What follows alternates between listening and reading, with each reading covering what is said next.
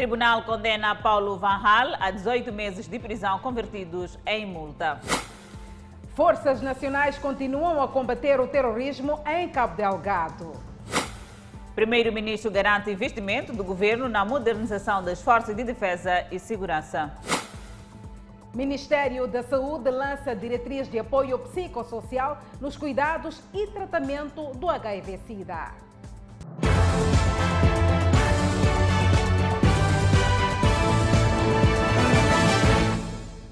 Olá, muito boa noite. Este é o Fala Moçambique. Estamos em direto pela televisão, rádio e redes sociais. O edil de Nampula, Paulo Varral, deverá pagar perto de 300 mil meticais ao Tribunal Judicial da cidade de Nampula para escapar entrar nas celas. O autarca foi condenado esta sexta-feira a 18 meses de prisão convertidos em multa devido à prática de vários crimes. Desta vez não foi permitida a gravação de imagens no interior da sala de sessões, só foi possível no momento da leitura da sentença. Na ocasião, o Tribunal Judicial da cidade de Nampula condenou o edil de Nampula Paulo Vale e outros quadros que desde o ano passado eram acusados na prática de vários crimes de violação das normas da administração pública e abusos de cargos ou função, há apenas que variam de entre 5 a 18 meses de prisão e pagamento de custas judiciais. São penas que deverão ser convertidas em multas, que variam de entre 500 a 200 meticais diários, sendo 500 para o edil de Nampula e 200 para outros quadros, tal como previa o antigo Código Penal. Condenar os coarguidos Paulo Vale, Edith Maria Vasco da Cunha José e Rosário Afonso Pequenino do seguinte modo. Paulo Van Halen, nove meses de prisão e seis meses de multa, taxa de 200 meticais, pelo cometimento de cada crime de abuso do cargo ou função. Fazendo o cúmulo jurídico da pena, vai o arguido Paulo Vale condenado a pena única de 18 meses de prisão e 12 meses de multa, a taxa de 200 meticais. Trata-se de um caso que vinha ocorrendo junto do Gabinete Provincial de Combate à Corrupção desde o ano passado. Vahan estaria detido se os crimes tivessem sido praticados depois da entrada em vigor do novo Código Penal. Para escapar das celas, o presidente da autarquia de Nampula deverá pagar uma multa de perto de 300 mil meticais. Absolver os coarguidos Paulo Varrale, Edith Maria Vasco da Cunha, José Rosário João Afonso Pequenino, Rei Chá de Mamudo e Alice da Conceição Maiundo, da prática dos crimes de peculato, peculato de uso, desvio de aplicação, fraude, pagamento de terminações indevidas e violação das normas de execução do plano e orçamento. No final da leitura da sentença, o edil de Nampula evitou entrar em detalhes e apenas disse estar a trabalhar para o bem dos municípios de Nampula.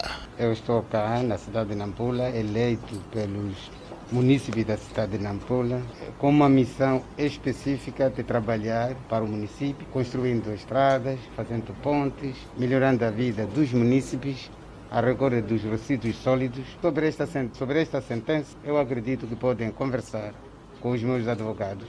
Também tivemos acesso à defesa do presidente, incluindo outros, eh, outros quadros da sua autarquia, que descreve esta situação de levar o Edil de Nampula e outros quadros à barra uh, do tribunal como sendo uma perseguição política, uma vez que existem vários casos no país que, em algum momento, não chegam a ser seguidos, como, como aconteceu com este caso do Edil de Nampula Paulo Vale e seus quadros, e, no entanto, aconselha mais seriedade das entidades ou então das instituições de justiça no país. A defesa de Paulo Vanley considerou de injusta a sentença preferida pelo tribunal. A nossa justiça não está bem. Existem cidadãos nacionais com problemas que põem em causa o nosso país, com problemas que põem o mau relacionamento de Moçambique com a comunidade internacional. Mas esses nunca são chamados para, para o tribunal. Afinal, onde é que estamos? A pessoa é chamada para responder sobre uma ninjaria, ou seja, sobre um pequeno assunto que não tem nada a ver. Enquanto os tubarões, verdadeiros ladrões, estão a passear a sua classe e até o próprio tribunal tem medo de, de chamar este para, para, para, os réus. Além do edil de Nampula Paulo Vanlé, outros quadros também foram condenados de entre 5 a 6 meses de prisão e pagamento de custas judiciais correspondentes, mas igualmente são penas que podem ser convertidas em multas. E deslocados de ataques terroristas tentam recomeçar a vida na aldeia de reassentamento de Marocan, em Anquab para não dependerem exclusivamente de donativos, pedem apoio ao governo para iniciar o negócio. Esta é a aldeia de Marrocan, o centro de reassentamento de famílias vítimas de terrorismo, localizado no distrito de Anquabe. A nova zona habitacional recebeu perto de 4.500 pessoas que se viram obrigadas a abandonarem os locais de origem devido à insegurança. Os deslocados conseguiram erguer a habitação própria e tentam na nova aldeia recomeçar a vida. Aqui consegui ser dado uma chamba e estou sempre sentar aqui mesmo aqui a trabalhar. No momento já temos água, já temos água. É, embora que não basta, mas a água tem e está-nos a sustentar. Temos água, aos poucos está nos servir. As autoridades têm garantido serviços básicos para impulsionar a implantação destas famílias na nova zona de reassentamento. Aqui nós temos água, temos escola, temos uma tenda a fazer de unidade sanitária, temos um mercado e na aldeia as pessoas recebem um talhão de 300 metros quadrados para a construção da casa, uma habitação condigna para, para, para, se recuperar a esperança, porque as pessoas não podem viver triste toda a vida. Apesar de reconhecerem os esforços do governo no provimento de apoio alimentar, os deslocados pretendem ser autossuficientes através de criação de meios de sustento próprios. O exemplo é de Machilde Kassam, proveniente de Macumia, que decidiu construir uma barraca onde vende pequenos produtos. O governo veio me dar esse terreno aqui, construir esse meu banquinho aqui, sim, estou a tentar vender aqui chá, né, para ter de comida. Chapati, feijão, o que mais, opa. Não tem movimento de saída porque essas barracas aqui ainda não temos nada. Tal como Machute, tantos outros deslocados ergueram também as suas barracas, mas estão sem dinheiro para adquirir mercadorias e iniciar um negócio. Sim, já consegui a minha banca, já construí. Estamos a esperar eh, para que o governo pode nos indemnizar um fundo financeiro para que cada um começar com seus projetos. Próximo desafio vai ser mesmo esse. Ver se conseguimos encontrar apoios para apoios para início de negócio. Esse, esse, esse é o próximo desafio. Também bater as portas, contratando alguns parceiros. Há alguma reticência ainda, mas vamos insistir para que, para que possamos conseguir algum apoio para essas pessoas que têm vontade de trabalhar, têm vontade de, de trabalhar, de fazer negócio, que têm vontade de recomeçar a vida de forma diferente e não ficam, não querem ficar presos a cima da praia de onde saíram. No que diz respeito ao combate ao terrorismo, as Forças Nacionais de Defesa e Segurança estão no terreno em perseguição aos terroristas que atormentam a população da província de Cabo Delgado. E o primeiro-ministro Carlos Agostinho do Rosário garante que o governo está a investir na modernização das FADM para fazer face a qualquer ameaça à integridade territorial e à soberania nacional. Desde os ataques mortíferos de março passado, que as Forças Nacionais de Defesa e Segurança reforçaram a sua presença em todo o perímetro do Teatro Operacional Norte, onde se assiste o combate cerrado ao terrorismo que assola a província de Cabo Delgado. Dada a dimensão e magnitude deste crime transnacional, o governo assegura investimentos de vulto nas forças de defesa e segurança. Continuaremos a investir na modernização e no reforço da capacidade operativa das forças de segurança para permitir que prossigam com a sua nobre missão de proteger a população e defender a integridade territorial e soberania nacional em face das agressões terroristas e outras ameaças. Senhores deputados, excelências, a experiência ensina-nos que, em situações de agressão terrorista, há tendências de surgimento de campanhas de desinformação, divulgação de notícias falsas, rumores e boatos que são vinculadas através de diversas plataformas de comunicação. Essas ações são, muitas das vezes, deliberadas e fazem parte da estratégia ou tática de atuação dos grupos terroristas e seus seguidores, com o principal objetivo de criar agitação, pânico espalhar o medo no seio da, da população. É entendimento do primeiro-ministro Carlos Agostinho do Rosário que o terrorismo, além de colocar em causa a soberania nacional e integridade territorial, condiciona o desenvolvimento de Moçambique. As ações terroristas põem ainda em causa as nossas conquistas, minam o processo de desenvolvimento do nosso país e, consequentemente, dificultam a melhoria das condições da vida do nosso povo. Excelências, quem está a ser agredido e sacrificado por causa de ações terroristas somos todos nós moçambicanos. Em face disso, não temos outra opção senão juntarmos-nos e defendermos a nossa pátria. O analista político Dércio Alfazema considera importantes os esclarecimentos prestados pelo governo em sede do plenário da Assembleia da República, acrescentando que o apoio dos outros países é importante e pode vir de várias formas que não sejam necessariamente uma intervenção militar. O terrorismo não se combate de forma unilateral, mas também isso não quer dizer que para combater o, terrorismo temos que ter vários exércitos, várias forças, vários países, portanto, a, a, a intervir no, no terreno. Esse apoio, essa ajuda que é necessária, pode ser em termos de troca de informação, em, em, em forma, por exemplo, do reforço de segurança ah, nas fronteiras, controle das questões que têm a ver com transação ah, financeira para cortar as linhas ah, de apoio logístico ao, às forças inimigas. O governo esteve esta semana na Assembleia da República a responder às questões colocadas pelas bancadas parlamentares da Frelimo, Renamo e Movimento Democrático de Moçambique. E chuvas intensas fazem-se sentir desde as primeiras horas desta sexta-feira na cidade e também na província de Maputo. E muitos cidadãos foram apanhados de surpresa, por isso tiveram transtorno nas suas deslocações. O cenário é descrito como sendo caótico. A longa pausa da chuva levou a pensar no fim do calvário nos bairros de fáceis alagamentos. Moradores surpreenderam-se na manhã desta sexta-feira. Maputo embaixo da chuva. Lama e água nas ruas e quintais. Serviços de transporte prestados a meio gás por conta das vias de acesso. Terminais e paragens com gente preocupada em chegar aos destinos. A confusão de chapas com o dia de chuva aqui também atrapalha um pouco as pessoas que apanham chapa dia a dia aqui, por causa dessa chuva aqui. Terminal do Albazini, quase abandonado por autocarros por conta do difícil acesso ao terreno, não preparado para acolher veículos de grande porte. A terminal não está mesmo favorável. Por exemplo, aqui, né, logo na entrada, temos esse cenário aqui, e que dificulta a entrada do machubombo e yeah, o pessoal passa mal, aqui, principalmente aqui na terminal de, do, do Albazine, não há transportes.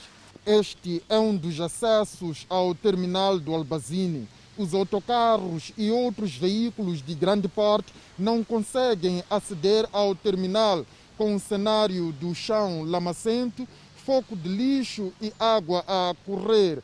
Assim, acabam procurando outros pontos considerados terminais e improvisados. Por exemplo, estão a ver, estão a ver aqui, tem essa cova aqui. Do outro lado também tem outra cova. Mas o pombo não consegue entrar até aqui no terminal. Então acabam não chegando aqui ao terminal. Exatamente, não acaba não chegando no terminal. Às vezes faz a rotunda para do outro lado lá. O fim da chuva intensa foi marcado por imediato reaparecimento do sol em fortes raios a se refletirem em charcos e pessoas molhadas. Instituições de ensino superior avaliam impactos causados pela pandemia da Covid-19. Deve-se financeiro e dificuldade de adaptação em plataformas de ensino virtual são algumas constatações do estudo. Universidade Eduardo Mondlane, Universidade Pedagógica de Maputo e o Instituto Superior de Ciências de Saúde juntaram-se esta sexta-feira para divulgar os resultados do estudo dos impactos da Covid-19 nas instituições de ensino superior e identificação de boas práticas. O estudo avalia aquilo que são os impactos provocados pela pandemia da Covid-19.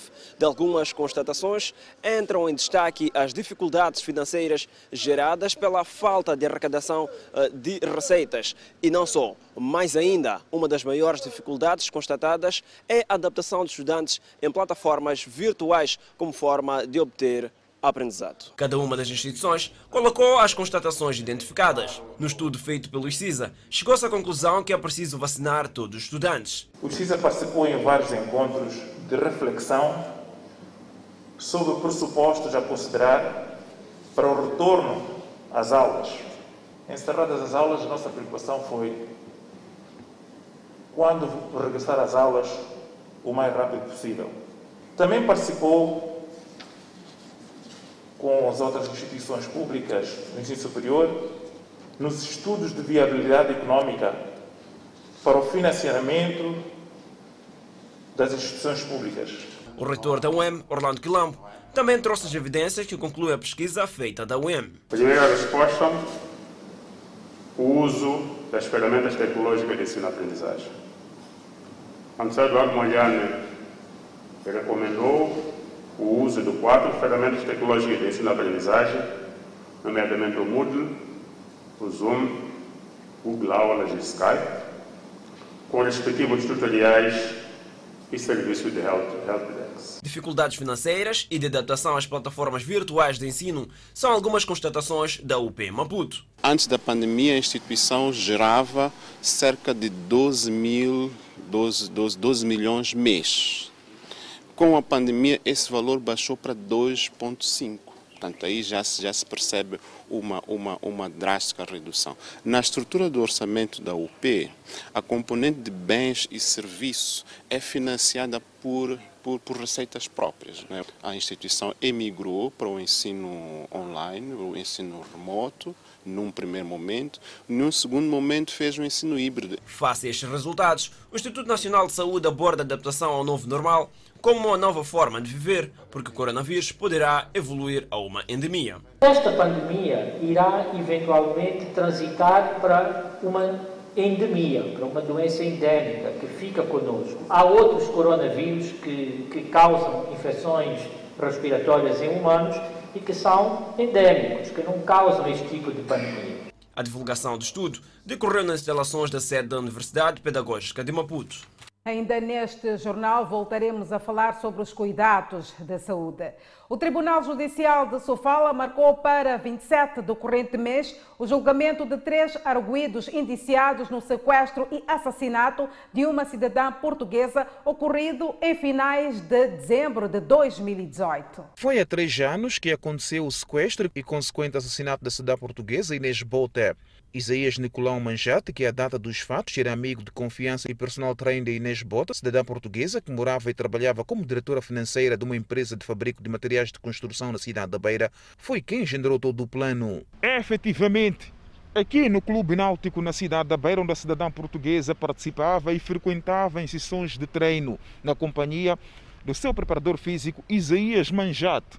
Sucede que, movido pela ganância e também ostentação, Isaías teria convidado os seus amigos Danilo Lampião e Jonas Meita, os quais raptaram a cidadã portuguesa precisamente neste local após sessão de treinos. Segundo as declarações dos visados, na altura o trio levou a vítima na sua própria viatura até uma caixa eletrônica, onde sacaram valores monetários pertencentes à mulher.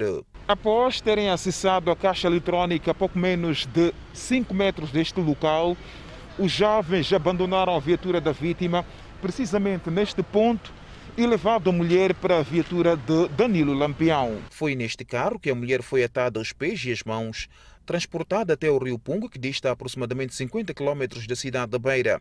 Chegado ao local, o trio que tinha medo que caso deixasse a mulher em vida, iria denunciá-los, nada mais fez senão atirá-la ao rio. Na altura, o desaparecimento da mulher preocupou a comunidade portuguesa e os seus amigos residentes aqui na cidade da Beira e trataram de comunicar à polícia. Comunicada à autoridade, de imediato iniciaram as investigações que levaram à detenção de Isaías Nicolau Manjate, Danilo Lampião e Jonas Maíta. Na altura, os jovens confessaram o crime. Semanas depois, os arguidos recorreram por não terem concordado com os fatos constantes de despacho de pronúncia que os levaria ao julgamento, tendo o seu processo ido ao Tribunal Superior de Recurso da cidade da Beira. Dois anos depois, o Tribunal Superior de Recurso da Beira manteve os fatos constantes do despacho da pronúncia e devolveu o processo ao Tribunal Judicial da província de Sofala, tendo o juiz da causa marcado o início do julgamento para o dia 27 do corrente mês. Irão comparecer em juiz no dia 27 do corrente mês, nesta sala da sexta secção do Tribunal Judicial da província de Sofala, Danilo Lampião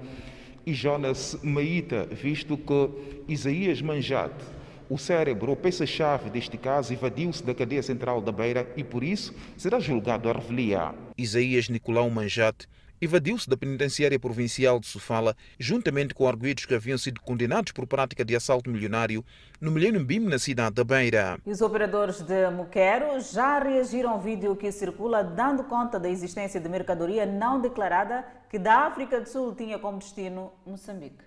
Exatamente, Adelaide, até porque os produtos estavam escondidos por baixo da cebola e batata. O vídeo amador mostra o momento em que se descarrega batata e cebola e outra mercadoria, ora escondida, fica exposta.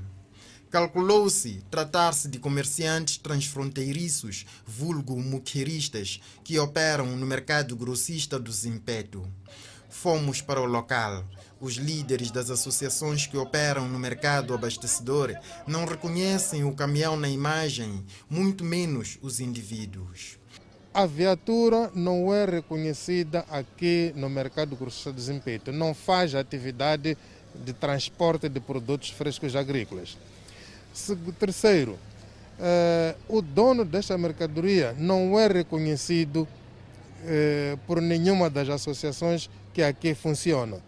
Atrás destes veículos encontramos dezenas de operadores de muqueiro aqui no mercado grossista do Zimpeto. Embora não tenham aceito gravar os seus pronunciamentos, mostraram repúdio à prática do que se vê nas imagens que circulam e dizem não estar envolvidos em tais atos. Explicaram ainda que os veículos que chegam aqui com mercadoria servem ainda de montra durante a venda. Daí que ah, os tais ah, produtos não plasmados nas licenças das operações do Muquero estariam expostos. Os líderes das associações explicam tratar-se também de indivíduos de má fé que usam o Muquero moçambicano como capa para más práticas. O que tem acontecido, eh, há muitos que usam a nossa atividade para fazer importação ilegal de outros tipos de produtos. Está em curso o registro de todos os operadores que exercem atividade no mercado grossista, a fim de evitar a infiltração de gente com práticas não aprovadas. Assim que repisar, celebra-se hoje o Dia Mundial do Livro e dos Direitos do Autor. A data tem como objetivo reconhecer a importância e a utilidade dos livros, assim como incentivar hábitos de leitura na população. E Edson Muyanga vai nos falar mais sobre a data. Muito boa noite, Edson Muyanga. Muito boa noite, Adelaide. Boa noite, Danissa. Respondo efetivamente da Associação dos Escritores Moçambicanos. Hoje é o Dia Mundial do Livro. E, portanto, é um dia de reflexão. Estamos aqui eh, vamos conversar nos próximos minutos com o secretário-geral da AEMO, Associação dos Escritores Moçambicanos. É muito, muitos desafios são colocados uh, no contexto da literatura moçambicana e mais uh, vamos ouvir do secretário-geral uh, da Associação dos Escritores Moçambicanos, AEMO. Muito boa noite, Carlos Paradona. Uh, Roque, uh, quais são, qual é o atual estágio da produção literária uh, em Moçambique, olhando até para esta fase da pandemia da Covid-19?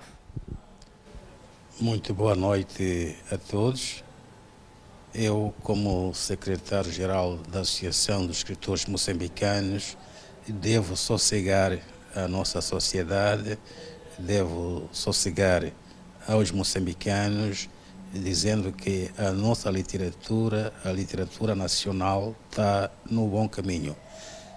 Hoje, atualmente, a literatura moçambicana ombreia com as literaturas de outros países, em termos da qualidade e em termos do seu enraizamento cultural em relação à sociedade moçambicana. Portanto, é com grande alegria que hoje celebramos o Dia do Livro, porque temos que notar e notamos que o livro deve constituir um, uma cabeceira, deve estar na cabeceira de cada um dos moçambicanos, porque afinal de contas o livro é a alimentação da alma. O corpo humano não só se alimenta eh, de pão e água, o corpo humano, a parte espiritual do homem necessita de se alimentar do livro, isto é, da literatura. Na verdade, não há nenhum povo sem cultura. E, portanto, uma das expressões culturais de qualquer povo é o livro. E, neste caso, no caso do nosso país, o livro representa uma expressão cultural do nosso povo. Portanto, a par de outras formas de expressão cultural, como a arte, a pintura, o cinema e por aí mais adiante. Uh, Carlos Paradona Roque, e qual é o cenário que se pode uh, ver atualmente? Há mais poesia que se escreve, ou prosa? Muitos jovens envolvem-se nesse exercício dedicado da escrita? Bom, com muito orgulho, com muita satisfação, temos notado a entrega da juventude na produção literária. Portanto, a nossa literatura, hoje em dia, é produzida com muita intensidade, com muita densidade pelos jovens. Portanto, a nossa literatura, podemos assim afirmar, está no bom caminho e o que nós queremos é que apareçam mais jovens a escrever, apareçam mais pessoas a escrever e nós, como Associação dos Escritores Moçambicanos, é nosso dever darmos mão apoiarmos a todos aqueles que se interessam pela literatura moçambicana. Muito obrigado, Carlos Paradona Roque. Carlos Paradona Roque, ficamos com algumas considerações, alguns posicionamentos do atual estágio da literatura moçambicana, olhando para a produção literária.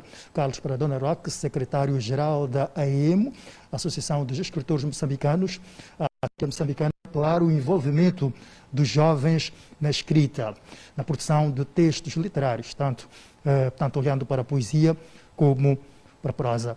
Portanto, Darissa Muxanga, Adelaide, é o que me oferece a dizer aqui, a partir da Associação dos Escritores de Moçambique, AEMO. Devolvo a palavra aos estúdios do Fala Moçambique, num dia como este, Dia Mundial do Livro, Dia Internacional do livro. Muito obrigada, Edson Muyanga, por esta interação nesta noite aqui para o Fala Moçambique. E aí vai este incentivo pelo gosto à leitura e devemos preservar as nossas obras nacionais. É verdade, e ele mesmo falou do impacto da Covid-19 na literatura moçambicana. E cá estamos nós, continuamos a trazer a informação. Os preços de material de construção aumentam cada vez mais na cidade de Nampula. O fato, de acordo com os revendedores, é justificado pela escassez de alguns materiais no mercado. Há aumento quase que generalizado dos preços de materiais de construção civil na cidade de Nampula. Elton Ali tem o seu posto de venda de cimento ao longo da Avenida Eduardo Mondlane. O preço de cimento neste posto é praticado a 515 meticais contra 480 a 500 meticais praticados anteriormente. Elton começa por falar da queda do seu negócio. Começamos esse tempo, que tempo que a gente se encontra, né? O negócio caiu, não é? Eu por dia conseguia vender uns 100, mas agora é normal não vender até 70, 50, 30, é por aí. O próprio dos nossos fornecedores ainda não nos falaram nada, porque dependemos também dele, né? Se aquilo depende de desgosto, como que está a acontecer. Se ele dá um preço abaixo disso, também nós vamos diminuir, não tem problema. Neste outro local faz-se a venda de outros tipos de materiais de construção civil, de entre material sanitário, chapas de zinco até varões. Os preços de varões aqui também estão bastante altos. Varão 12, 300. Varão 10, 200. Varão 8, 160. Antes varão 6, 100. Antes quanto é que estava? Antes varão 6 era 80. Varão 8 era 110. Varão 10 era 150. Varão 12 era 220. No início, havia alegações que davam conta de que a empresa que fazia a produção de varões naquela porto já estava varia de alguns dos seus equipamentos, mas há indicação de que a empresa já começou a operar na sua máxima força. Todavia, a situação está a impactar no processo de construção de algumas obras, assim como no negócio de produção de blocos de cimento. Este grupo de jovens, por exemplo, que faz a produção de blocos de cimento, ao longo da Avenida Eduardo Mondlane, na cidade de Nampula, faz parte de tantos outros jovens que eh, dependem deste negócio para sobreviver.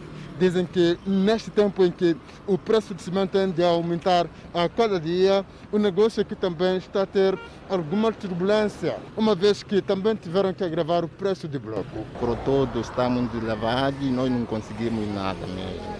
Mas nós, como fabricador de bloco, gostaríamos que o cimento baixasse para nós conseguirmos também o pão de cada dia. Os preços de 16 a 17 meticais que eram praticados anteriormente tiveram que ser ajustados. De 10 vendemos a 15 meticais, de 12 vendemos a 17 meticais, de 15 vendemos já 18, 19, dependendo da qualidade de cada cliente que precisar. A Inspeção Nacional das Atividades Econômicas, INAI, diz estar a trabalhar com os revendedores no sentido de encontrar os melhores caminhos de normalização de preços. Para acompanhar no próximo bloco, Moçambique lança diretriz de apoio psicossocial para doentes com HIV-Sida. E vamos falar também do saneamento do meio NTED. Até já. De volta com Fala Moçambique para olharmos para mais informação.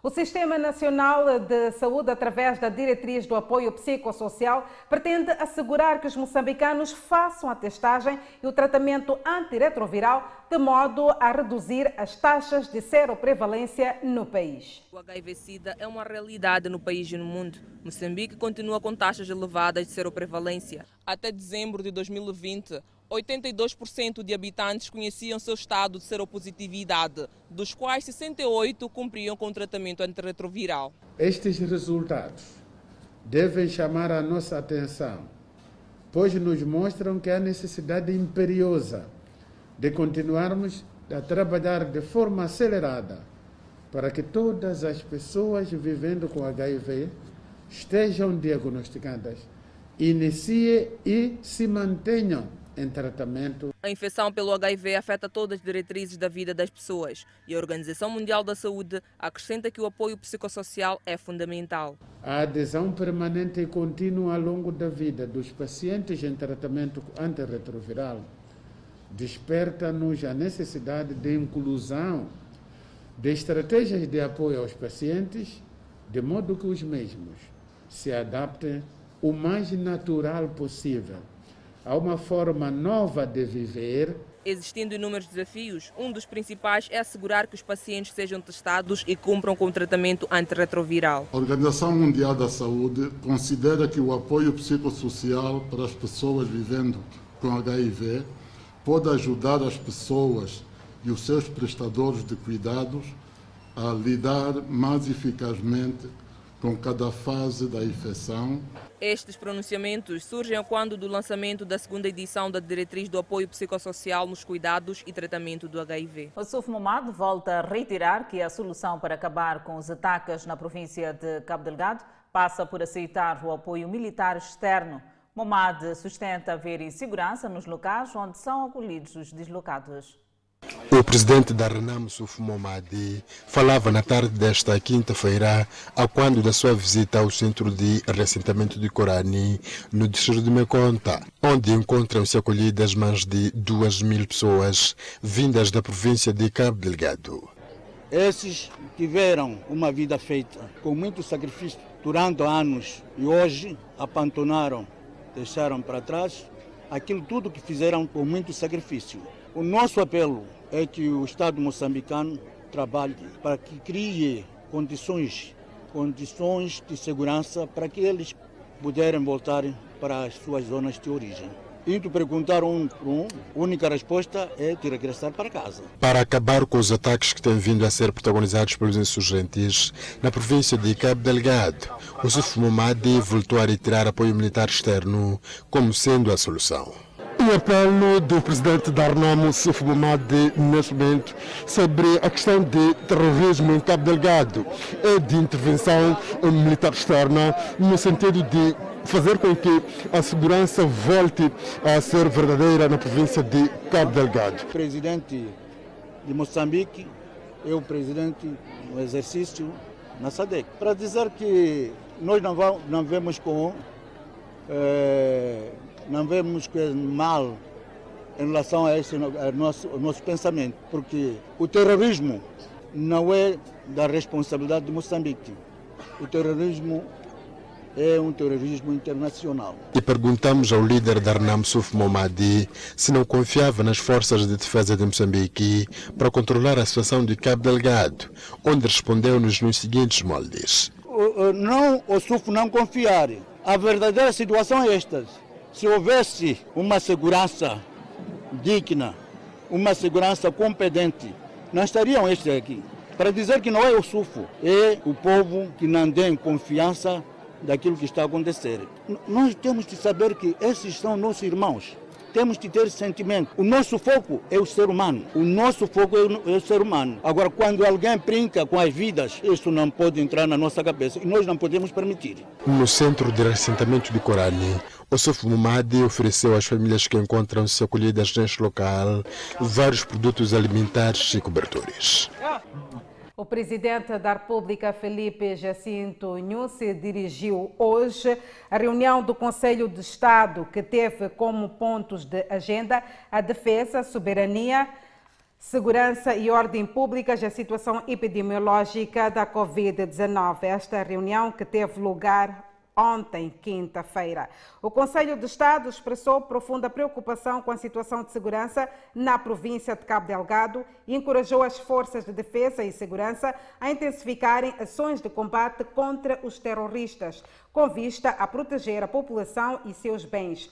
O órgão felicitou as forças de defesa e segurança pela bravura na resposta aos ataques à vila sede de Palma, que culminou com a expulsão dos terroristas daquele território. O Conselho condenou veementemente os ataques bárbaros contra os cidadãos nacionais e estrangeiros e endereçou sentidas condolências às famílias das vítimas perecidas em consequência das ações terroristas.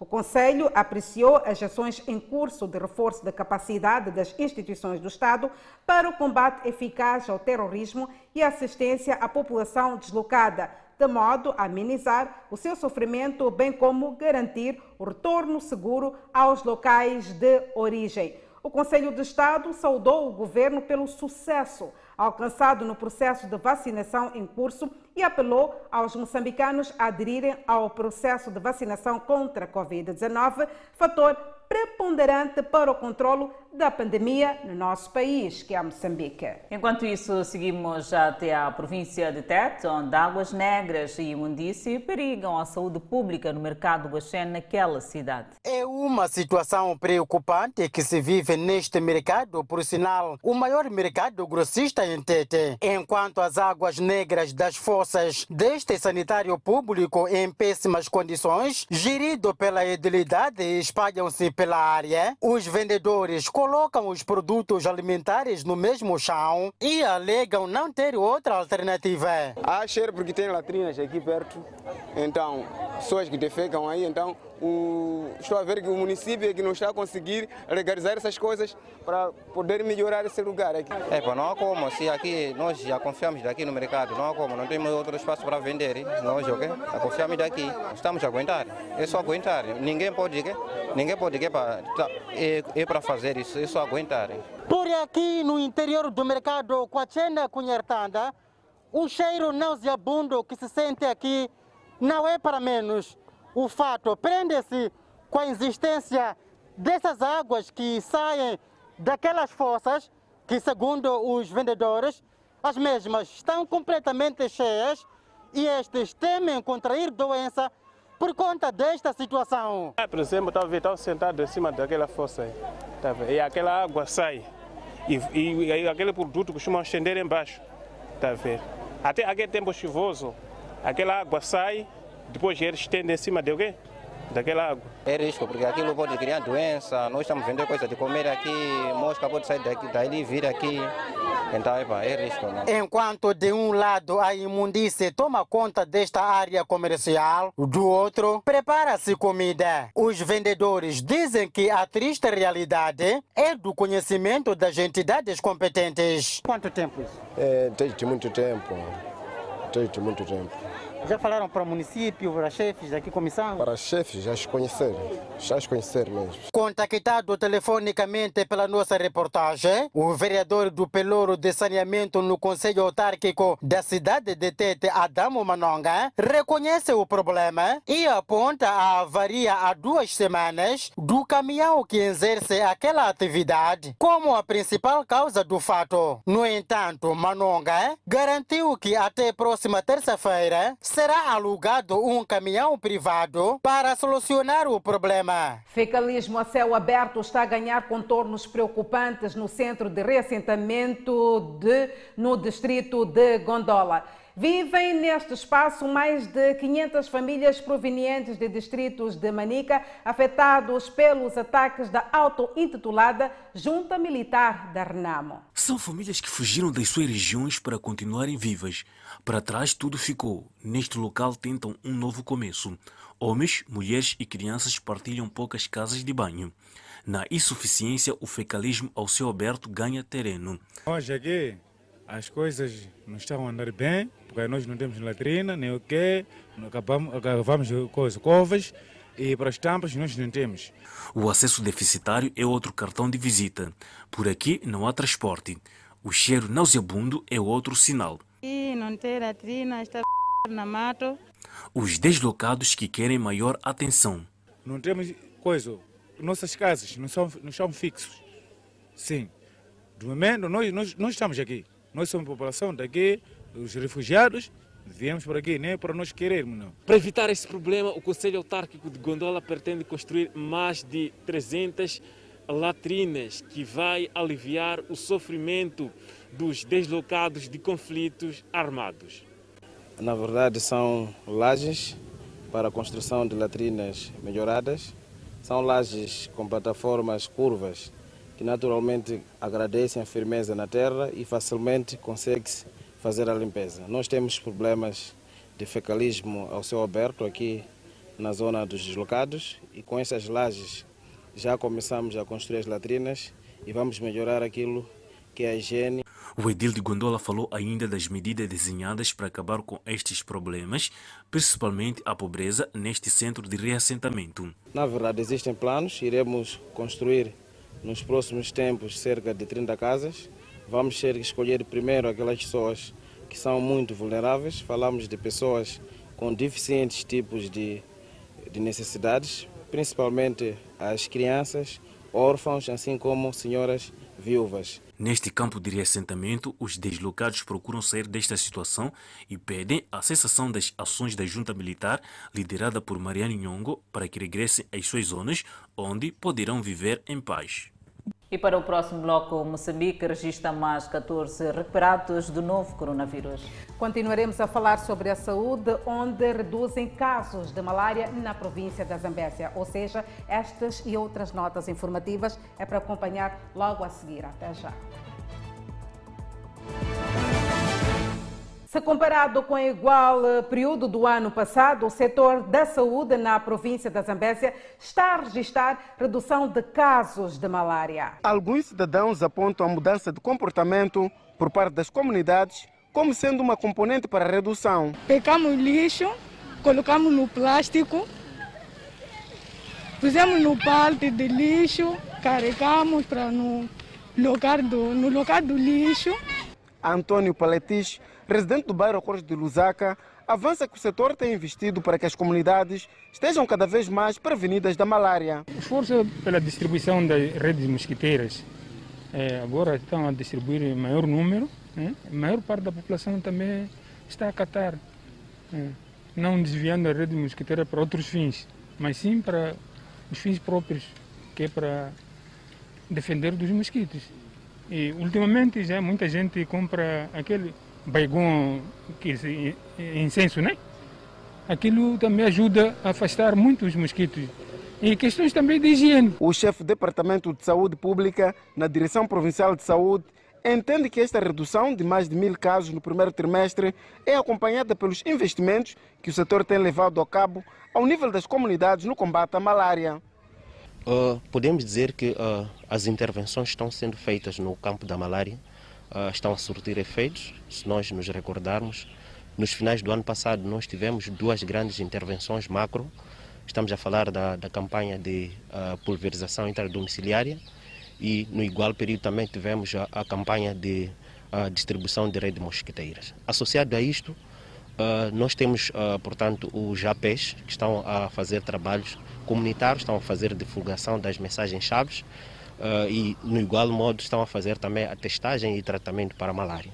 Mas também não podemos descurar uh, o que está sendo feito uh, por diversos comitês de saúde que nós temos a nível da nossa província, que é no campo de higiene e saneamento do meio, que é muito fundamental para a redução e redução mesmo do, das larvas, que são mosquitos que depois crescem, uh, porque desencadeia a malária. Os distritos de Namacura, Mucuba e Niquadala são os que ainda apresentam níveis elevados da doença. Continuamos a falar de saúde. Moçambique registrou mais 14 recuperados, elevando para 62.408 cumulativo e tem cumulativamente 3.292 internados e 41 recebem tratamento nos centros de isolamento. O país tem 69.597 casos positivos registrados, dos quais 69.281 de transmissão local e 316 importados. Moçambique testou nas últimas 24 horas 1.520 amostras, das quais 74 revelaram-se positivas.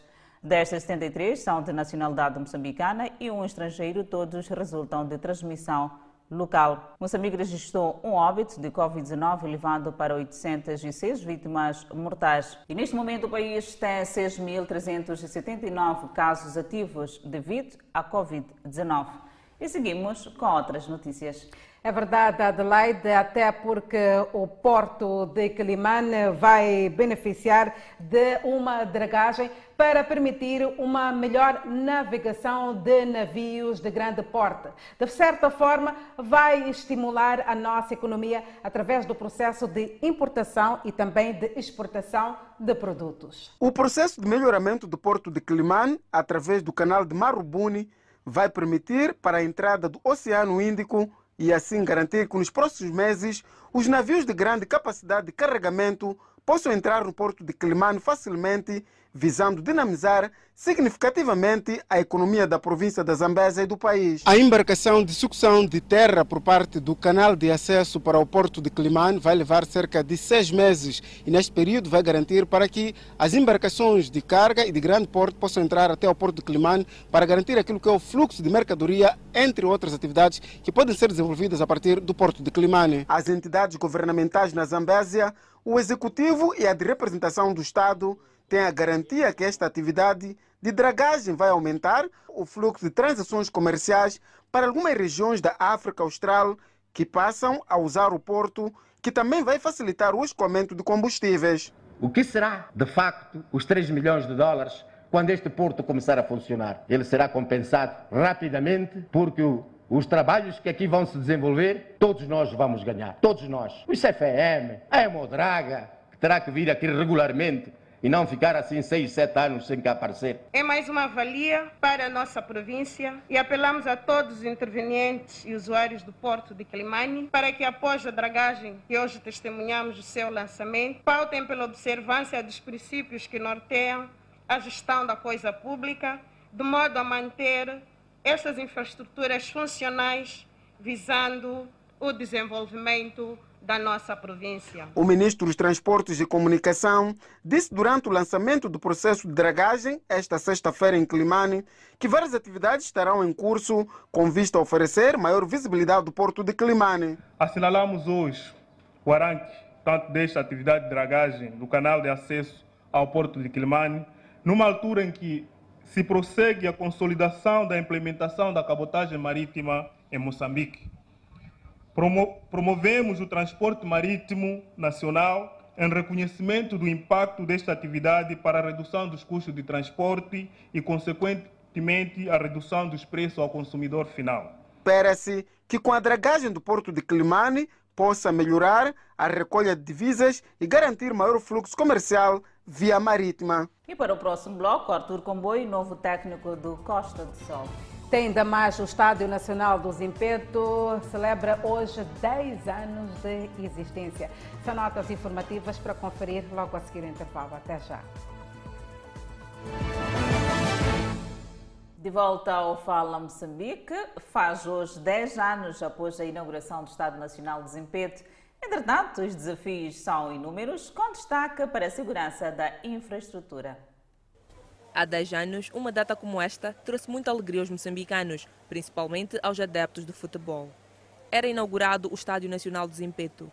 A infraestrutura tem capacidade para 42 mil espectadores. Moçambique precisava de um estádio nacional para uh, ir ao encontro daquilo que são as exigências internacionais uh, e, portanto, foi construído o Estádio Nacional de Zimpeto.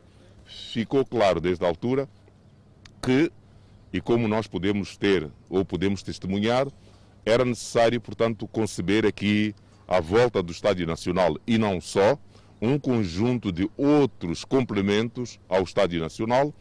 Por um lado, para completar o próprio estádio, estou a falar, por exemplo, do campo de treino. Esta envergadura conta com muitos desafios, dentre os principais está a segurança da infraestrutura. Visualizar o movimento que aqui estamos a ver e, a partir daí, mexer com, portanto, acionar os mecanismos para se chegar lá, uh, há casos em que uh, o tal sindicato do crime tem, uh, vamos lá, comportamentos que não são de fácil explicação. Um espaço pertencente ao Estádio Nacional de Zimpeto, que entretanto é usado por moradores aqui do bairro de Zimpeto como via rápida, uma vez que a vedação foi vandalizada. Os moradores do bairro afirmam que usam esta via como rápida há dois anos e tem-lhes ajudado no dia a dia. Embora não seja residente do bairro, Manuel, ao ver um grupo de pessoas usarem a via, decidiu fazer para encurtar o seu percurso porque as pessoas, para além de contornar, usam mais que uma via alternativa. Isso aqui. O Estado Nacional de Zimpeto foi inaugurado com um jogo amigável entre Moçambique e Tanzânia e é o maior estádio ao nível do país. A direção do Clube de Desportos da Costa de Sol anunciou esta sexta-feira a contratação do novo técnico que vai substituir Horácio Gonçalves. A equipa canarinha será comandada por Artur Comboio. A apresentação oficial de Artur Comboio como novo técnico da equipa principal de futebol do Costa de Sol. O técnico que orientava a equipa de Incomate de Chinavane diz ser a concretização de um sonho seu regresso a um clube que representou por várias épocas como jogador. Voltar numa casa que tu sais a gatinhar e voltar com dois pés, andar bem juntos, é uma enorme felicidade. Estou aqui porque eu sei que cresci bastante. O novo treinador do Costa de Sol assume a responsabilidade de trabalhar para rivalidar o título de campeão nacional conquistado pelo clube. Costa de Sol sempre é para ganhar. Tanto jogador como treinador que vem trabalhando nesse clube aqui, o objetivo sempre é ganhar, ganhar. O único lugar que pertence ao Costa de Sol são os primeiros lugares e lutar para todas as conquistas que forem precisas. A equipa principal de futebol do Costa de Sol conquistou o último título de campeão nacional em 2019.